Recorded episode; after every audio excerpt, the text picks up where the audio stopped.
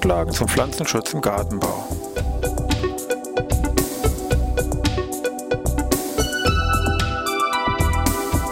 Ein wöchentlicher Podcast der Forschungsanstalt für Gartenbau an der Fachhochschule Weinstefan von und mit Thomas Lohrer.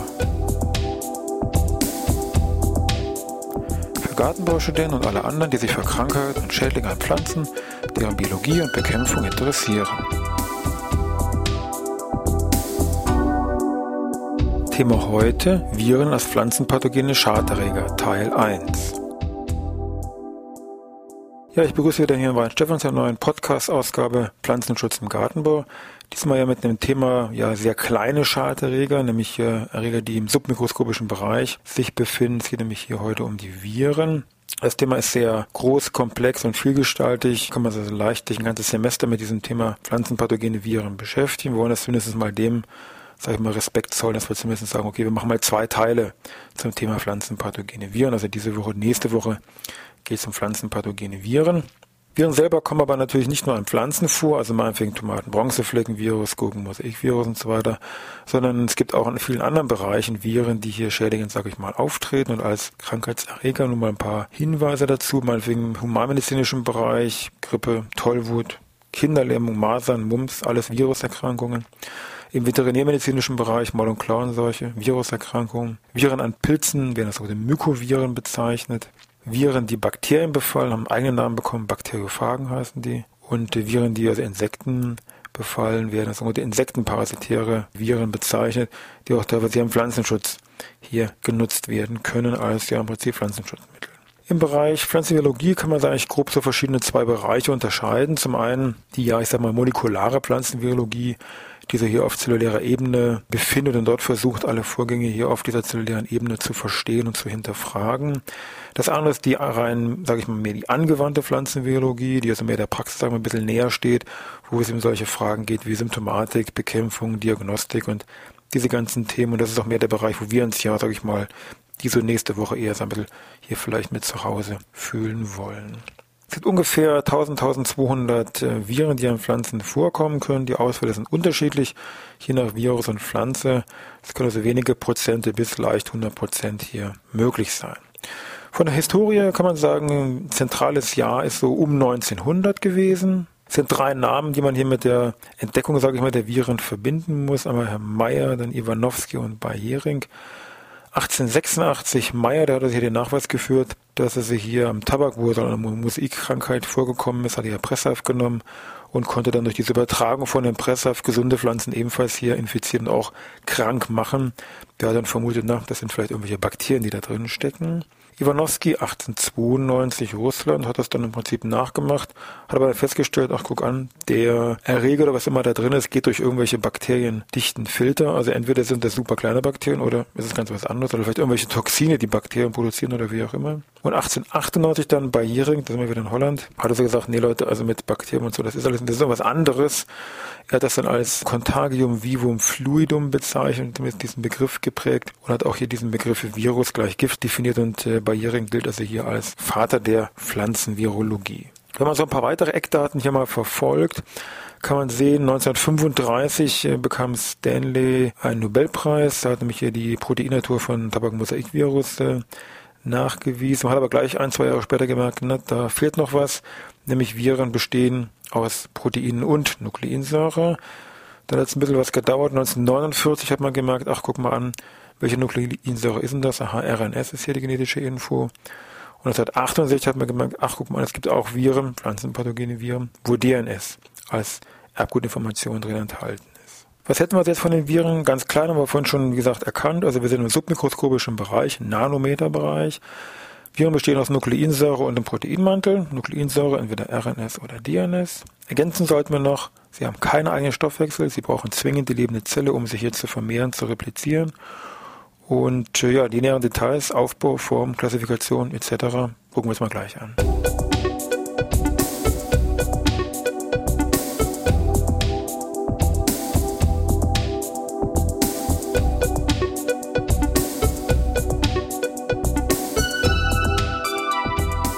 Heute noch ein paar Begriffe Fachbegriffe nochmal hier am Rande, das ein bisschen zur näheren Erklärung. So ein komplettes infektiöses Viruspartikelchen, sage ich mal, wird als Virion bezeichnet. Besteht also, wie wir eben gesagt haben, schon Nukleinsäure und Proteinmantel. Nukleinsäure wird dann häufig als Chor bezeichnet, also mit C vorne geschrieben, und der Proteinmantel als Capsid. Teilweise gibt es noch irgendwelche Hüllen, die noch drumherum gelagert sind, die werden als sogenanntes Peplos dann meistens bezeichnet. Bei Nukleinsäuren haben wir gesagt RNS oder DNS. Da wir auch noch zu ergänzen, es gibt Nukleinsäuren, die liegen bei manchen Viren einsträngig vor. Das sind die sogenannten als SS werden die abgekürzt. Und es gibt andere Viren, die doppelsträngige Nukleinsäure haben. Die werden als DS abgekürzt, jeweils kleingeschrieben. Dann ist noch entscheidend zu klären, ob diese RNA, die jetzt hier vorliegt, funktionell einer Messenger-RNA entspricht. Wenn ja, wird das ein Plus gesetzt. Wenn nein, wird das ein Minus gemacht. Wenn ich das zusammenfasse, kommt dabei raus, ungefähr drei Viertel, 50 Prozent aller pflanzenpathogene Viren sind SS plus RNS-Viren. Die machen also die große Masse aus. 13 Prozent sind SS minus RNS-Viren und der Rest ist schon fast zu vernachlässigen. Haben wir also ungefähr 4 Prozent doppelsträngige, also DS, RNS oder nochmal 2% doppelsträngige DS, DNS. Also Sie merken schon, das meiste, drei Viertel, kann man sich gut merken, 50% ist einsträngige SS plus RNS, also eine RNS-Strang, der hier funktionell eine Messenger-RNA hier die Aufgaben übernehmen kann. Die Proteine, die jetzt hier so eine Nukleinsäure umgeben, haben verschiedene Funktionen. Zum einen Schutz, Schutz also für diese Nukleinsäure, die sich im Innern natürlich hier befindet. Wichtige Funktion teilweise bei der Übertragung und auch bei dem Transport innerhalb der Pflanze. Wenn man sich die Viren mal anguckt von der Form her, wie gesagt, wir müssen ja da letztendlich schon mit dem Elektronenmikroskop gucken, kann man sagen, ungefähr 50 Prozent der pflanzenpathogenen Viren sind so stäbchenfadenförmig. Stäbchenförmig heißt also ungefähr bis 300 Nanometer lang und fadenförmig dann schon ein bisschen länger, also ungefähr bis 2000 Nanometer. Die kugelförmigen, also die anderen 50 Prozent, sind mehr so polyederartig, also nicht direkt als Kugel, sondern mehr polyederartig hier natürlich strukturiert und haben so einen Durchmesser so bis ungefähr 80 Nanometer. Die Verteilung des Genoms übrigens noch was Besonderes, also von diesem RNS oder sowas, oder DNS, was wir da haben. Entweder das klassische, was man so vermuten würde, also die RNA, RNS liegt in einem Strang vor, wie meinetwegen beim Tabakmosaikvirus. Es gibt aber auch die Möglichkeit, dass dieser RNS-Strang in, sage ich mal, klein gehackstückelt ist zu mehreren Teilen, wie meinetwegen beim Tomaten-Bronzefleckenvirus. Da ist diese RNA besteht aus mehreren Teilstücken, die natürlich von der gesamten Hülle umgeben sind, aber erstmal habe ich innen drin mehrere Teilstücke vorliegen. Und das Ganze kann man auf die Spitze treiben, meinetwegen beim Gurkenmosaikvirus, kugelförmig, die also hier ihre RNS in drei getrennten Kugeln jeweils verpackt haben. Also wir, wir merken schon, je näher wir hingucken, desto komplexer wird das Ganze.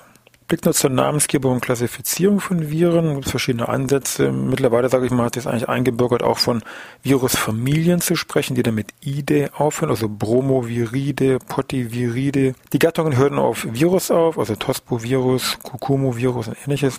Und da kommen eben die einzelnen Virusarten mit in der Regel einer englischen standardisierten Abkürzung, also CMV, jeweils groß geschrieben, für Cucumber Mosaic Virus, also CMV, oder TSWV, Tomato Spotted Wild Virus, oder PVY, Potato Virus Y.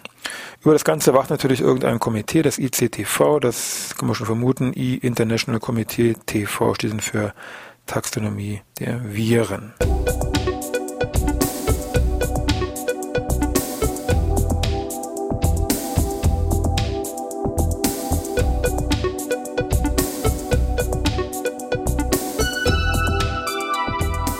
Hier schauen wir uns mal die Möglichkeiten der Übertragung von Viren an. Vom Grundsatz her ist wichtig, sowas wie Cuticule oder Zellwand ist eigentlich ein Hindernis, wo die Viren selber aktiv nicht rein, nicht durch können. Also müssen irgendwelche Umgehungen sich da raussuchen. Im Wesentlichen geht es hier um entsprechende Wunden oder entsprechende Vektoren, also Überträger, diese Viren hier an die Ort des Geschehens bringen. So habe ich bei Viren im Gartenbau habe ich eine entsprechende mechanische Übertragung. Damit ist gemeint, irgendwelche Pflanzensaftkomponenten werden dann hier meinetwegen über Wunden übertragen, meinetwegen mit Schnittmaßnahmen oder Pflegemaßnahmen.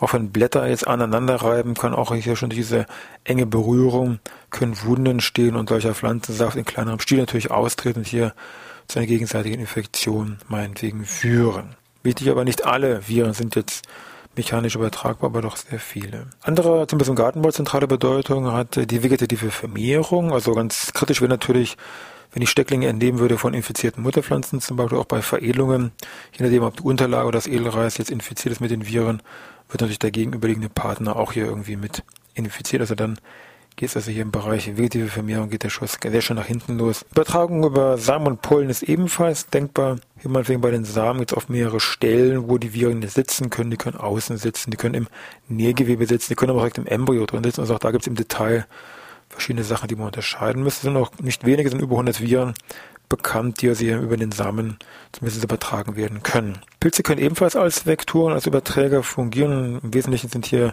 Zoosporenbildende Pilze in manchen Fällen relevant, wie Olpidium brassicea zum Beispiel. Parasitische Blütenpflanzen, sowas wie Gläser, aber auch mehr im experimentellen Bereich von Bedeutung. Dann, was wieder mehr an Praktiker interessiert, natürlich im Bereich Wasser, also speziell geschlossene Gewässerungssysteme, Binärlösung. Auch hier ist eine Virusübertragung möglich und dann natürlich eine Aufnahme über die Wurzel, auch besonders natürlich kritischer Bereich. Die größte Bedeutung haben aber ganz klar äh, tierische Vektoren, also Tiere, die hier als Überträger, als Vektoren fungieren. Das sind eigentlich sehr viele Tiere hier vertreten. Nematoden, Milben, hier aber nur die Gallmilben, Wanzen, Tripse, übrigens bei Tripsen wichtig, nur die Larve nimmt auf, nur die Adulten geben diese Viren jeweils ab. Käfer, Zikaden, Schmierläuse, weiße Fliege, das sind aber alles mehr sagen wir mal, Erreger, die in Truppen eine größere Bedeutung hier als ähm, Virusvektor besitzen. Bei uns ist eigentlich so die Blattläuse. Die Blattläuse sind bei uns ganz klar die wichtigsten Überträger von Viren. Die müssen wir uns mal ein bisschen auch näher angucken, weil es dann da nämlich zwei verschiedene Arten der Übertragung gibt, wie jetzt hier Blattläuse Viren übertragen können.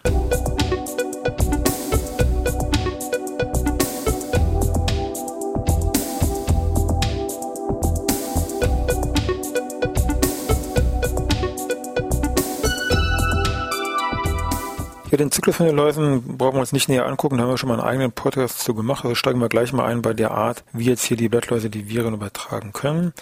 Vom Grundsatz her gibt es zwei verschiedene Hauptwege, und zwar einmal die sogenannte persistente Übertragung und die nicht persistente Übertragung. Bei der nicht persistenten Übertragung ist es so, das Virus wird also hier in Sekunden aufgenommen und kann dann ohne eine, sag ich mal, Ruhezeit, Latenzzeit, wie man immer nennen mag, kann dann direkt weiter beim nächsten Stich übertragen werden. Das heißt, wenn die Blattlaus irgendwo ansticht, hier zack angestochen, fliegt irgendwie weiter oder läuft drei Schritte und sticht hier wieder rein, dann kann das hier sofort zu einer Übertragung führen. Das Ganze kann aber jetzt nicht ewig für das gesamte Lebensdauer der Blattlaus erfolgen, sondern es geht meistens so über Stunden oder über Tage, weil nämlich dieses Virus außen an der Laus, also am Mundstachel dran sitzt.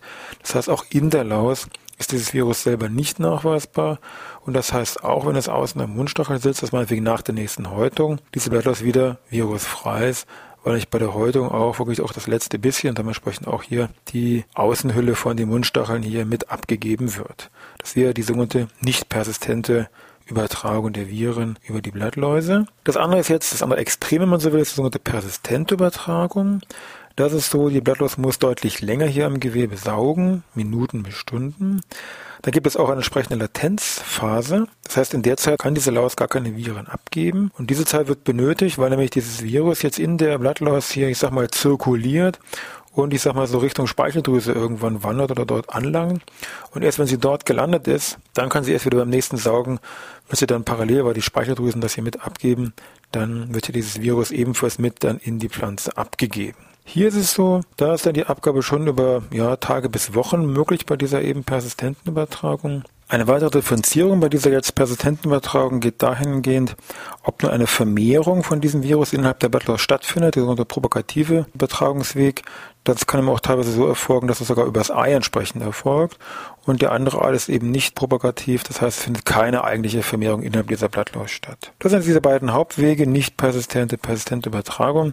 In der Praxis zum Beispiel vielleicht wichtig, nehmen wir mal an, dieses PVY-Virus, also Potato-Virus Y, wird nicht persistent übertragen. Das heißt, wenn ich hier mit einem Insektizid jetzt hier diese Läuse bekämpfen möchte, heißt das, die Läuse werden aufgrund dieser Insektizidbehandlung deutlich aktiver und ruheloser und stechen noch deutlich mehr Pflanzen an, als wir es längere Zeit an einer Stelle zu saugen. Das heißt, bei Viren, die nicht persistent übertragen, geradezu fatal, weil natürlich dann ständig noch mehr Viren durch diese kurzen, ruhelosen Saugaktivitäten übertragen werden. Und das ist auch Versuche nachzuweisen. Bei Blattläusen, die Viren, die nicht persistent übertragen mit einer Insektizidbehandlung, dann kann sehr schnell das Problem durch diese Viren hier als Schädigung deutlich ansteigen.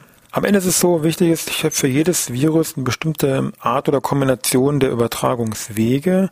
Das heißt, was wir eben aufgelistet haben mit eben Vektoren übertragen oder mechanische Übertragung, Saatgut, Pollen. Das ist nur das Spektrum. Ist bei jedem Virus unterschiedlich. Bei dem einen ist meinetwegen nur eine nicht persistente Übertragung. Punkt. Mehr geht nicht. Bei dem nächsten Virus ist es so, es wird vielleicht auf nicht persistente Art übertragen, mechanisch und durch Samen. Und dann ist auch Schluss. Also deswegen ist es wichtig, wir werden später schon erkennen, ich muss immer wissen, was ich für ein Virus habe, weil dann erst über diese Diagnose kann ich dann entsprechend herausfinden, wie dieses Virus übertragen wird und kann er dem vielleicht im Samen von vorbeugenden Maßnahmen hier den Riegel vorschieben. Und das sind alles so Punkte, die wir uns dann natürlich nächste Woche angucken.